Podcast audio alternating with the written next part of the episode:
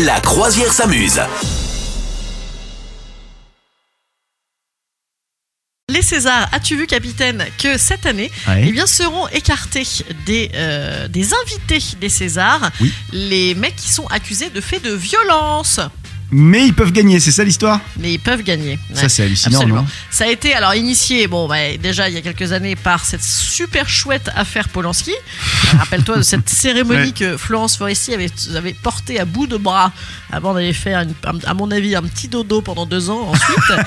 et, et donc là, eh ben, ça vient de l'affaire Sofiane Benasser, le très très très beau comédien qui, qui joue dans le film de Valéria Bruni, alors même qu'il est inculpé de viol multi-inculpé et que tout le monde, euh, notamment sur le plateau, et que tout le monde là euh, le savait. Voilà, donc du coup, Bravo. euh, qu'est-ce que voilà, donc du coup, du coup, évidemment, alors là, c'est la fête. hein. Si vous êtes masculiniste, n'hésitez pas à vous rendre sur les réseaux sociaux. Là, vous pourrez défouler votre haine. c'est la catastrophe. Là, tout le monde s'enchaîne, s'enchaîne en disant, et dans ce cas-là, euh, tous ceux qui sont euh, accusés de détournement d'argent et tous ceux qui machin, et tous ceux qui bidulent. Et, voilà. donc là, voilà, voilà c'est reparti pour les grands débats présomption d'innocence, séparer l'homme de l'artiste. Moi, c'est mes débats favoris. Vous souhaitez devenir sponsor de ce podcast?